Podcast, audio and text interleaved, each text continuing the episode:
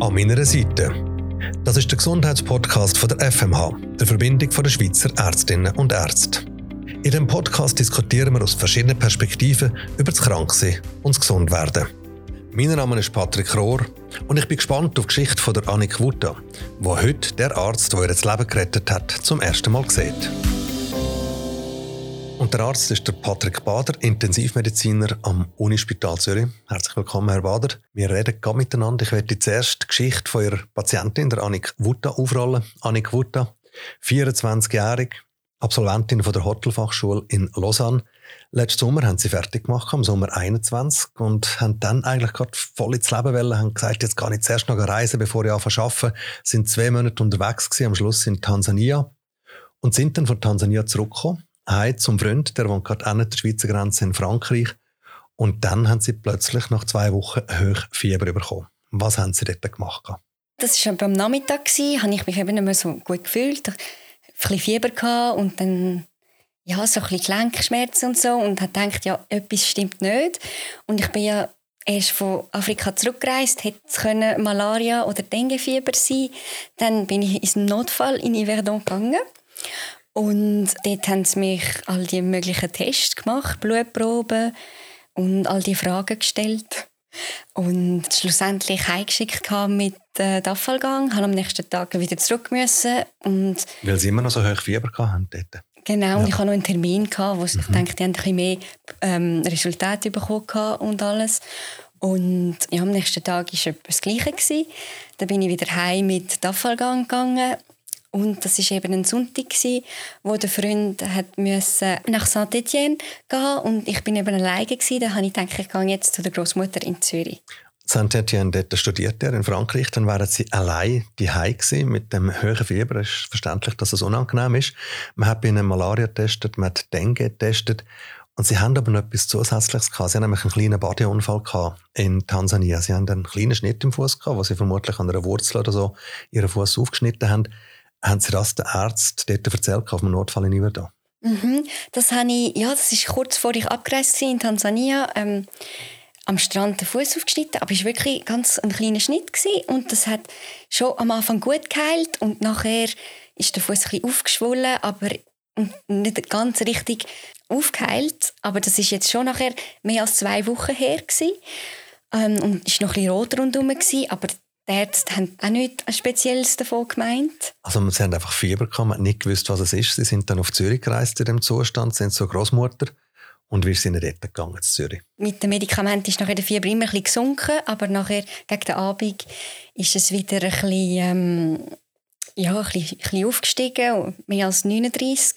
Und dann bin ich am nächsten Tag wieder im Notfall gegangen in Zürich und dort haben sie ja wieder angefangen mit dem Test. Also alles nochmal gemacht, was man Ziver da schon gemacht hat? Genau, ja. ja. Ich denke, die haben da nicht richtig kommuniziert oder ist, auch von diesen Tests sind auch nicht alle Resultate schon da gewesen. Und ja, dort habe ich auch intravenös noch bekommen, also um den Fieber zu senken. Und ich bin, glaube ich, etwa vier Stunden im Spital gewesen. Und nachher ist schlussendlich auch wieder heimgeschickt worden. Immer noch mit Hochfieber? Genau, ja. Und wie sind Sie nachher daheim gegangen? Die Nacht ist nachher ein bisschen kritischer geworden. Ich hatte dann auch ähm, angefangen erbrechen und Durchfall gehabt. Und ich hatte dort einen Termin am nächsten Tag um 12 Uhr gehabt. Und sind dann, wir sind dann am Morgen recht früh gegangen, weil ich dort nachher keine Kraft mehr hatte, haben nicht mehr laufen und dann sind wir früher gegangen und dort ist noch, weil es ja noch die Covid-Zeit ähm, war, ähm, Im Notfall ist so vor einem, in einem Zelt dich testen und was auch immer. Und ich hatte noch das Gesicht vom Pfleger im Kopf, wo wir so Temperatur genommen haben und ist 41,5 oder so etwas gewesen. Und dann ist es also nachher vorwärts gegangen, haben sie mich reingerollt und ist nachher alles mögliche von Tests weitergegangen. Und dann sind Sie ja relativ rassig dann auf die Intensivpflegestation gekommen, der Ort, wo der Patrick Bader schafft. Herr Bader, bevor wir zu Ihrer Arbeit kommen, würde ich gerne mal über die Arbeit für Kolleginnen und Kollegen zu und im Notfall Zürich reden. Man hat Danik Wutter dreimal heimgeschickt mit extrem hohem Fieber, zuerst über 39, nachher über 41. Und sie ist immer wieder heimgeschickt worden. Man hat nichts feststellen Ist das normal, dass man eine Patientin in diesem Zustand heimschickt? Ich denke definitiv. Wir haben ja die ganze Geschichte auch noch einmal durchgelesen, wo sie zu uns kam, schlussendlich. Und was es fällt halt auf, es ist ein Fieber, das im Vordergrund steht, aber alle anderen Sachen, die wir ja auch schauen, ob sie einem Menschen sehr gefährlich, in einem gefährlichen Zustand ist, dass das eben nicht der Fall war. Da gehört die Herzfrequenz zum Beispiel dazu, der Blutdruck oder wie schnell man schnauft. Und natürlich mit der Geschichte, dass Danik in äh, Afrika vorher war, ist dort so etwas wie die Malaria oder das Dengue doch ein bisschen höher drin im Kurs. Also wenn man jetzt den Infekt von daheim irgendwo mitbringt, eben, wo du sonst wohnst, in Lenk. Und die Tests brauchen zum Teil einfach so viel Zeit. Gewisse Sachen sind technisch, gewisse Sachen sind auch logistisch. Oder? Dass gewisse Tests werden im einen Spital nicht gemacht, muss zuerst zum anderen Spital. Und das ist auch die Erklärung, wieso wir im Unispital gewisse Sachen vielleicht nochmal gemacht haben, weil wir gewusst haben, vielleicht können wir dort eine Zeit aufholen, weil es bei, mir, bei uns selber gemacht wird. Aber schlussendlich würde es mich nicht beunruhigen. Es war das Fieber, das zwar im Vordergrund stand. Wir haben sicher alle gedacht, da ist ein Infekt. Den haben wir auch gesucht, aber halt noch nicht gefunden. Das ist oft so in der Medizin. Und die Afalgan, die du bekommen hast, und auch sehr fein, das sind Medikamente, die machen, dass das Fieber oben runterkommt, aber natürlich nicht kausal. Also der Grund wird damit nicht bekämpft. Da haben sie dann weiter suchen, weil der Zustand von der Wutter hat sich dann auf der Intensivstation, wo sie arbeiten, rapid verschlechtert. Was ist genau passiert dort? Wir haben das Telefon, also ich habe das Telefon bekommen an diesem Tag. Ich war dann der Oberarzt, der Dienst hatte und das Telefon hat, das anrufen von der Notfallstation. Wir haben gesagt, sie haben eine Patientin, wir gehen davon aus, die haben eine Blutvergiftung und der Kreislauf sich am Zusammenbrechen und sie müssen in die Intensivstation. Und jetzt haben wir das ja gehört während Covid, wir besuchen immer ein bisschen Bettchen bei uns in den Spitälern und an diesem Tag haben wir eben eins auf meiner Intensivstation. Und ich habe kurz im Computersystem, wo wir all die Messungen drin haben, angeschaut und bin dann mit meiner Pflege zusammen auf einen Notfall gelaufen und kann schauen und habe gesagt, nein, das ist ganz klar. Annik Hutat muss dringend jetzt auf die Intensivstation. Mhm. Haben das auch eingeleitet. Gehabt. Mittlerweile haben wir eben auch ein Resultat gehabt. Es ist nämlich spannend, du hast jetzt schön erzählt, wie du eben ein bisschen früher gekommen bist an diesem zweiten Tag. Und gleichzeitig sehen wir bei uns im System, wie es hat rattern. Am 9 Uhr am Morgen gesehen, dass eine Blutkultur das erste Mal positiv ist. Das ist am Tag vorher abgenommen worden aus dem Blut, oder? Haben wir geschaut, hat es dort Bakterien drin? Mhm. Und der Test, der braucht ein paar Stunden. Und am 9 Uhr morgen sagt der Test, da ist etwas. Und am 10 Uhr ist drin, wir wissen auch, in welche Richtung es geht. Und etwa am 12 Uhr haben wir dann gewusst, welches Bakterium es ist. Und zu dem Zeitpunkt, als sie dann zu mir kam, ist es plötzlich klar gewesen, oder viel klarer, was es könnte sein, nämlich eine Blutvergiftung mit dem Bakterium, das heißt Streptococcus pyogenes. Und die Blutvergiftung ist ausgelöst durch den kleinen Badeunfall? Genau. Am Schluss ist es das. Wir haben zumindest nichts anderes gefunden. Mhm. Und wir haben später natürlich den Fuß auch nochmal angeschaut. Und für nach zwei Wochen hat der Fuß nicht ganz gut ausgesehen. Nicht schlimm, aber auch nicht so abgeheilt, wie es sollte sein, wenn es eben gesund gewesen wäre. Das heißt, das hat sich alles entwickelt und am Schluss einfach dramatisch schnell. Was wissen Sie von diesen Stunden noch, Frau Wutta, wo Sie dann vom Notfall zu Ihrem Arzt gegangen sind? Also, dass ich immer mehr Kabel in mich hinein hatte, Katheter und also was auch immer. Und ich kann auch nachher, also immer weniger gut können schnaufen und habe dann so mehr, mehr und mehr also Unterstützung gehabt. Und ja, und dann, das ist mehr oder weniger alles, was ich mich erinnern kann. Sie sind ja nicht mehr sehr lange wach gewesen. Herr Bader, Sie haben dann entschieden, dass man sie muss ins künstliche Koma versetzen, Danik Wutta. Warum das? Das ist richtig. Am Anfang ist eben Kreislauf im Vordergrund gestanden, das heißt mit einem ganz tiefen Blutdruck. Und um diesen Blutdruck zu stabilisieren, gibt es ein Medikament und auch Flüssigkeit, die. Flüssigkeit, die man direkt in die Venen gibt und mit dem kann man den Blutdruck stabilisieren. Das war bei ihr etwa 8 Liter zusätzlich. Gewesen. Die 8 Liter sind in diesem Mensch, in diesem Körper drinnen und ein Teil geht dann eben auch auf die Lunge. Das müssen wir in Kauf nehmen, das geht nicht anders.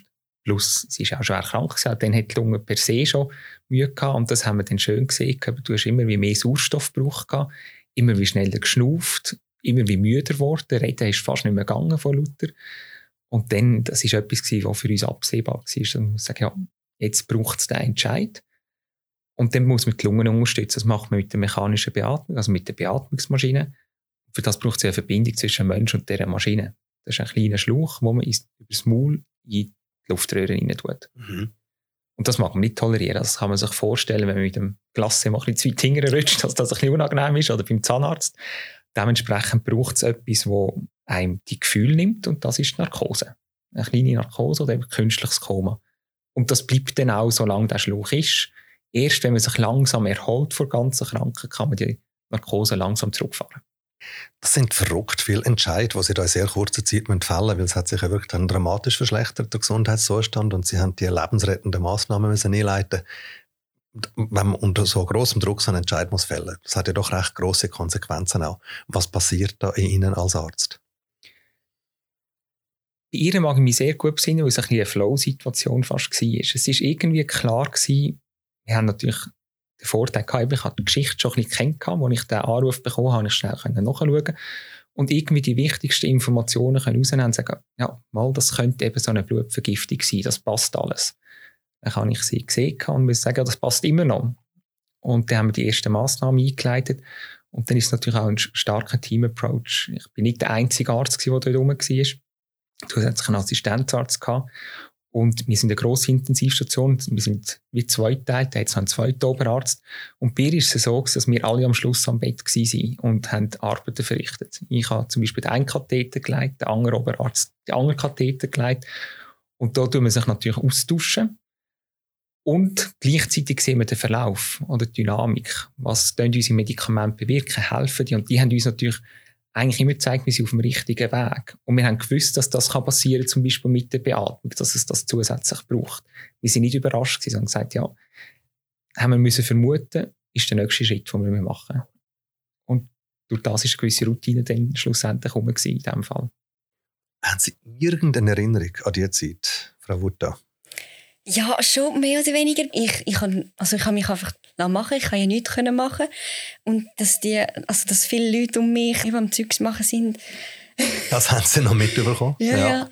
Aber nachher ist es dann, also ja, sehr viel, viel von dem habe ich fast irgendwie nicht eingenommen. Und dann sind sie ja eingeschlafen und sind relativ lang im künstlichen Koma gewesen. Insgesamt sieben Tage, also eine volle Woche. Ist das normal, Herr Bader, dass man dann jemanden mit einer Blutvergiftung sieben Tage lang ins Koma versetzt? Doch, das ist normal.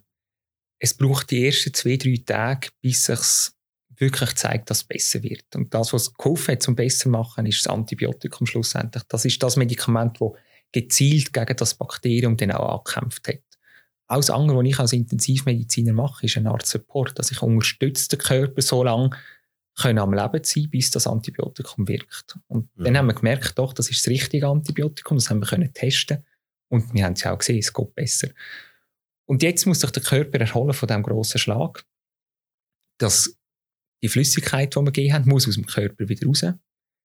Ist zum Glück jung und gesund und schafft das grösste Teil selber, aber es muss wieder weg von der Lunge.